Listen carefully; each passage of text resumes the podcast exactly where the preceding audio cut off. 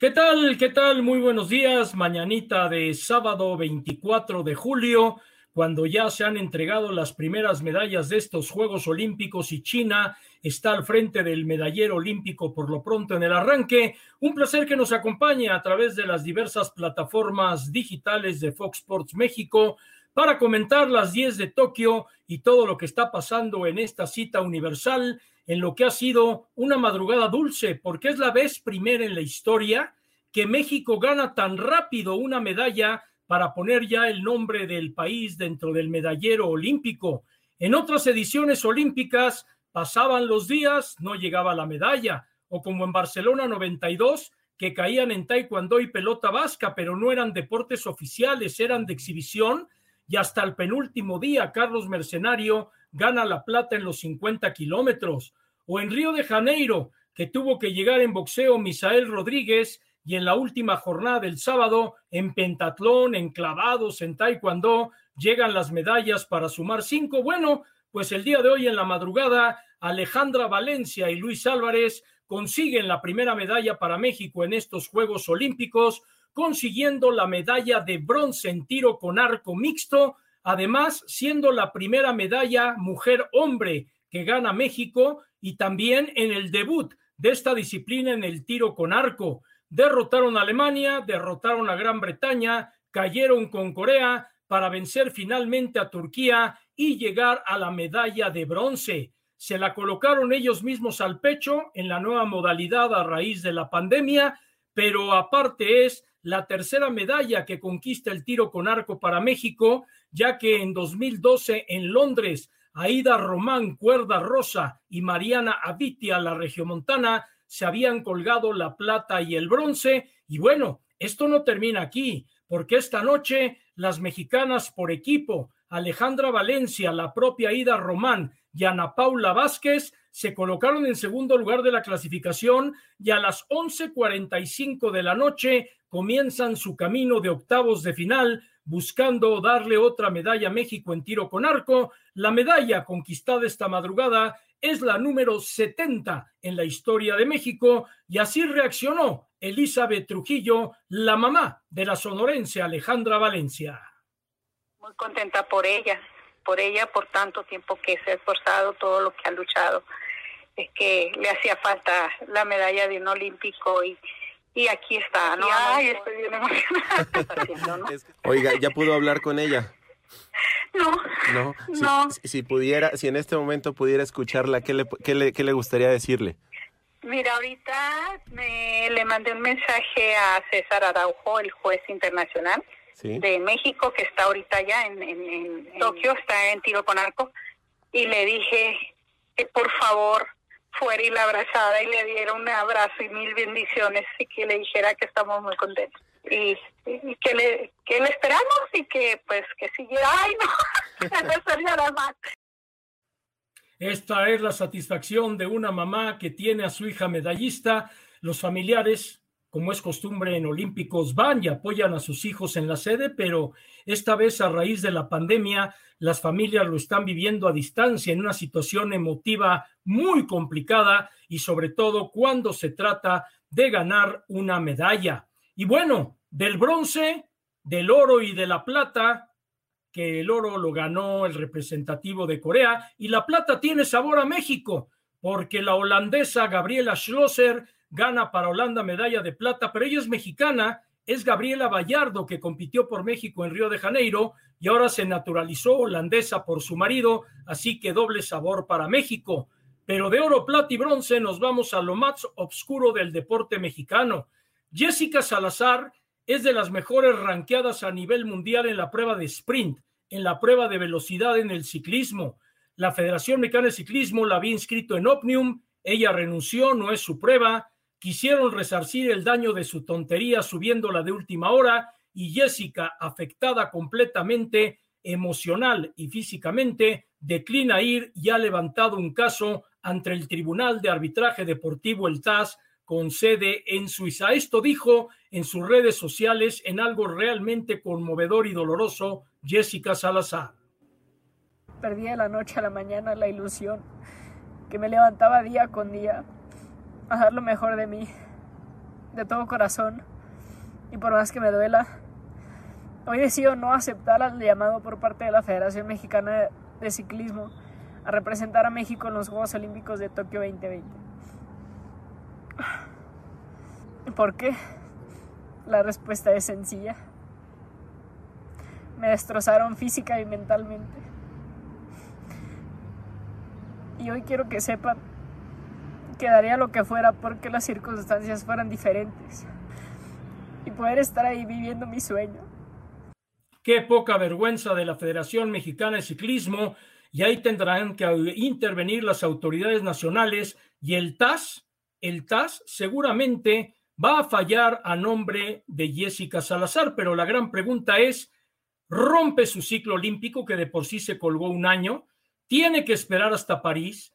Las facultades de la jalisciense pueden cambiar completamente y esto no se vale. Ahora sí que Made in México y la verdad es una vergüenza.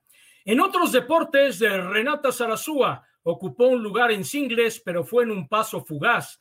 En un partido de una hora con 25 minutos, Renata Sarazúa cayó frente a la japonesa Doi por parciales de 6-3 y 6-2 y esta noche con Yulana Olmos van a enfrentar a la dupla española dentro de la especialidad de dobles femenil.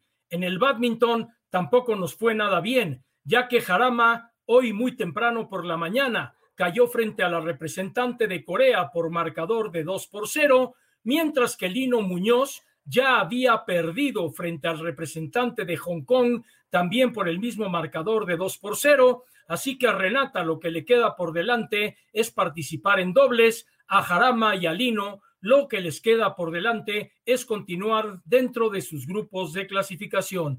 Y bueno, vamos a ver quiénes se han despertado en este sábado, ya lo sabe, no es tan temprano, a las 10 de la mañana tiene usted toda la información de lo que ha pasado en Tokio, así que vamos a la interacción con ustedes, con los mensajes que estamos eh, recibiendo. Claro que hay que estar honrado, mi estimado Leonardo, hicieron un gran trabajo, las coreanas y los coreanos son reyes en tiro con arco y realmente la actuación mexicana fue totalmente destacada para esta medalla de bronce, la medalla más rápida de la historia.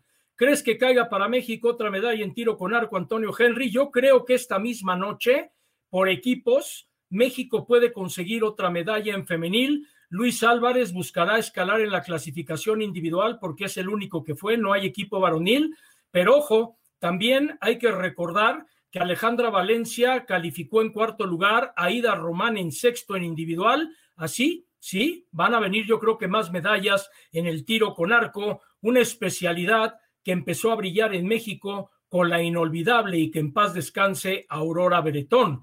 Vámonos con la siguiente interacción. ¿A quién se le debe castigar? Pues deben destituir al presidente de la Federación Mexicana de Ciclismo. Obviamente, lo que le hicieron a Jessica Salazar no tiene, y se puede decir en redes sociales, no tiene madre, para no decir vergüenza. No tiene madre lo que le hicieron a Jessica Salazar. Qué tristeza que los deportistas mexicanos, como siempre, estén limosneando para acudir a los Olímpicos. Lo que sucede es que el mal es de todo el sistema del deporte mexicano y de toda la nación. Aquí nos enfocamos en el fútbol profesional, en el boxeo, en el béisbol y de olímpicos nos acordamos cada cuatro años, ahora cada cinco, y estas son las consecuencias de no darle seguimiento a lo que debe ser dentro del panorama de los Juegos Olímpicos como debería de ser.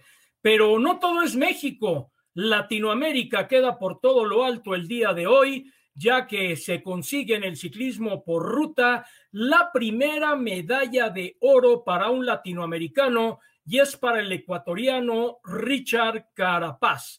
Vaya forma de rodar en un circuito exigente, vaya forma de mantenerse durante un recorrido cercano a las seis horas, mientras que el mexicano Eder Freire ocupó el lugar número 39. Fue extenuante, 37 grados centígrados, 80% de humedad y Carapaz dio una gran exhibición.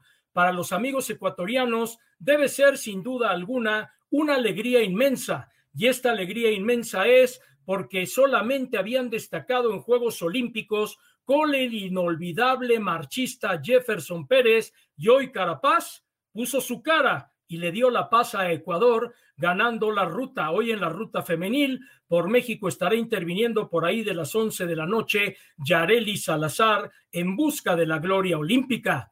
Al que no le fue nada bien es a Daniel Corral. Ya venía con lesiones desde los Panamericanos de Lima 2019 y el día de hoy no calificó a la final de ningún aparato, reconociendo como siempre su gran esfuerzo y que su especialidad es esta, el caballo con arzones, donde calificó a la final de Londres 2012. Está el baja californiano, el ensenadense, está en sus terceros Juegos Olímpicos, pero evidentemente que las lesiones le han pasado factura y hay que esperar por ahí, pero yo creo que no, que alcance un lugar en el all around individual, si no los Juegos Olímpicos habrán terminado para Daniel Corral. Así está, sí, sus estadísticas en Londres y en Río de Janeiro 2016. Además, en un mundial se metió al medallero en caballo con arzones y ahí fue donde comenzó la gran historia de este hombre, de Daniel Corral. Y ya que estamos en la gimnasia, no se lo pierde esta noche. Simone Biles, la estrella estadounidense, en subdivisión 3, va a estar alrededor de las 3 de la mañana en acción y a las 6 de la mañana Alexa Moreno va a tener su participación comenzando en viga de equilibrio su rotación, mientras que la pequeña Simone Biles, llamada a ser la gran estrella de estos juegos, va a estar arrancando en el ejercicio de piso, recordando que en damas hay cuatro aparatos y en hombres un total de seis dentro de la gimnasia. Y en el fútbol femenil despertó, y vaya manera de despertar por parte de la selección de los Estados Unidos. Estados Unidos golea Nueva Zelanda por marcador de seis goles por uno. Dos goles fueron conseguidos precisamente por su gran estrella, por Alex Morgan, y de esta forma rezarse en un tanto el daño de haber conseguido pues esa circunstancia que tanto, tanto, tanto les llegó a complicar y que sin duda alguna una derrota que de inicio sufrieron frente al equipo de Suecia. Así que definitivamente hay que estar viendo lo que se va dando, ¿no? Dentro de este deporte del fútbol, donde la selección de Brasil había arrancado derrotando a China por marcador de 3 por 0 y el día de hoy empata con Holanda a tres goles, así que se pone candente la actividad dentro del fútbol femenil. La primera medalla, la primera medalla, ¿dónde cayó? Vamos a ir a eso, porque primero los voy a leer a ustedes, que gracias por haberse conectado a través de nuestras diferentes plataformas digitales para estar participando con nosotros durante esta mañana. ¿Crees que en el fútbol se puede traer medalla? Contra Francia, gran partido, se ganaron tres puntos, solamente eso. Hay que verlos hoy a las seis de la mañana en contra de Japón, pero si esta selección sigue jugando con humildad y bien conectada como lo hizo en el primer partido, además de que está invicta desde el preolímpico, ¿por qué no? Podría sumarse otra medalla más, sobre todo por el equipo que se tiene. Alexa Moreno, claro que es un ejemplo de disciplina y trabajo duro. Muchos le hicieron bullying por su corpulencia, que es su forma de su cuerpo, no es que esté pasada de peso, simplemente sus huesos, sus músculos son corpulentos. Yo Alexa Moreno la admiro mucho porque se levantó del bullying para triunfar en un campeonato mundial y yo creo que yo creo que nos va a dar muchas satisfacciones en estos Juegos Olímpicos, sobre todo en la prueba de ella, que es el salto de caballo, y veremos que se pueda lograr clasificar a esta prueba entre las finalistas del aparato. Sí, Carapaz le ganó al bicampeón del Tour de Francia. Fue un carrerón de parte del ecuatoriano que sacó toda la garra y toda la consistencia para poderse llevar. Estoy de acuerdo contigo, Antonio. Realmente extraordinario lo que hizo este hombre. Mario Vázquez, ¿qué tan preparado el equipo de clavados? Juventud y experiencia. Esta noche en trampolín de tres metros, Carolina Mendoza va con Lolita Hernández, que es la experimentada.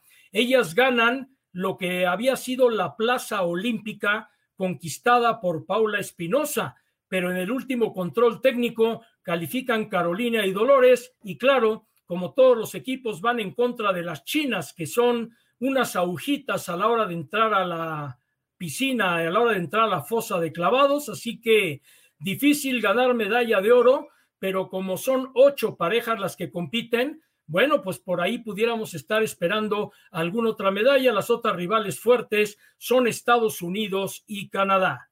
La primera medalla de las once que otorgó la primera jornada de Tokio fue para China y fue en la prueba de tiro rifle con aire 10 metros de distancia, conocido también como la carabina olímpica. Con tan solo 21 años de edad se lo llevó y en pesas, esta mujer es la gran figura de la jornada. Hu Shi-hu rompió tres récords olímpicos en arranque, en envión, en el total, en la categoría de 49 kilos y con ello sumó otra medalla para China en una jornada que resultó realmente brillante para los chinos. Y voy a explicar algo rápidamente para que no se confundan. Récord olímpico es cuando se rompe bajo las mismas circunstancias.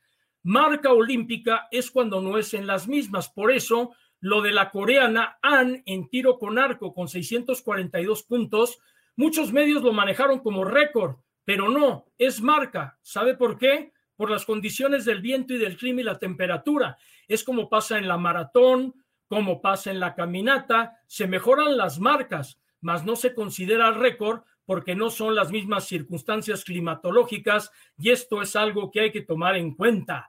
¿Cómo está el medallero olímpico al momento? Bueno, China está hacia el frente y bueno, no sean malitos, no le quiten una, son tres medallas de oro ya para las chinas que aparecen en primer lugar, Italia, lógicamente en esgrima, Japón, ¿dónde? En el judo, la República de Corea, ¿dónde? Bueno, pues en el tiro con arco, cada quien con su especialidad. La sorprendente es la de Ecuador, ganando la prueba del ciclismo de ruta, así que esto es importante. Pero uno no depende de controlar el clima, uno no depende de poder controlar las condiciones climatológicas y un tifón se está acercando al archipiélago donde está Japón y por el tifón se han reprogramado las pruebas de remo. Esto afecta a la mexicana Kenia Lechuga, que va a entrar en acción esta noche alrededor de las 8 de la noche en los cuartos de final.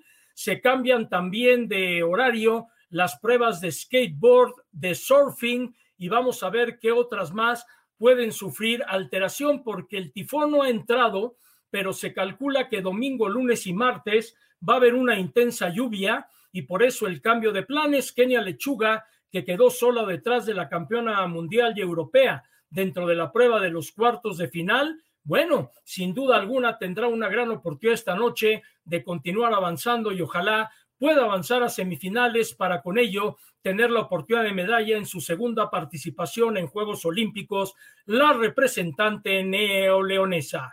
Y bueno, vamos a ver qué tanto afecta el tifón. Y aquí seguimos con el tifón de preguntas, muy agradecido con todos los internautas y todos los chavos digitales que se han colocado el día de hoy. ¿Cuál es el pronóstico de medallas en este ciclo olímpico? Miguel, este ciclo iba perfecto primero en centroamericanos, tercer lugar en panamericanos, cambiaron las condiciones. Una meta que es muy tranquila es superar las cinco medallas que se tuvieron en los Juegos Olímpicos de Río de Janeiro. Esta madrugada, con la euforia del tiro con arco, Ana Gabriela Guevara dijo que superar las nueve medallas de oro que las nueve medallas, perdón, que se conquistaron en México 68, donde ganó oro el Tibio Muñoz, donde ganó oro Antonio Roldán, donde ganó bronce Zaragoza, donde ganó bronce Maritere Ramírez. Vamos a ver si se puede llegar a esas ansiadas diez medallas que dijo Ana Gabriela Guevara. ¿Recuerdan las desveladas del Mundial de Corea y Japón? Yo no, yo estaba allá, así que yo vivía en horario totalmente normal y aparte no había tanto aparato tecnológico para estar viviendo en horario oriental y transmitir en horario mexicano, así que no pasó nada que despidan a los innestos de los federativos de ciclismo. Bueno, Arturo es el mal que ha acompañado al deporte mexicano a lo largo de los años, que hay directivos totalmente ineptos que no saben lo que están manejando y terminan por fastidiar. Desde Arandas, Jalisco, claro, tienes la razón, afectaron a tu paisana, a Jessica Salazar, con esta determinación que tomaron, y obviamente no es voy, me hago las pruebas PCR, me subo un avión y llego a competir. ¿Habría alguna sorpresa como la que se dio en el río en Pentatlón?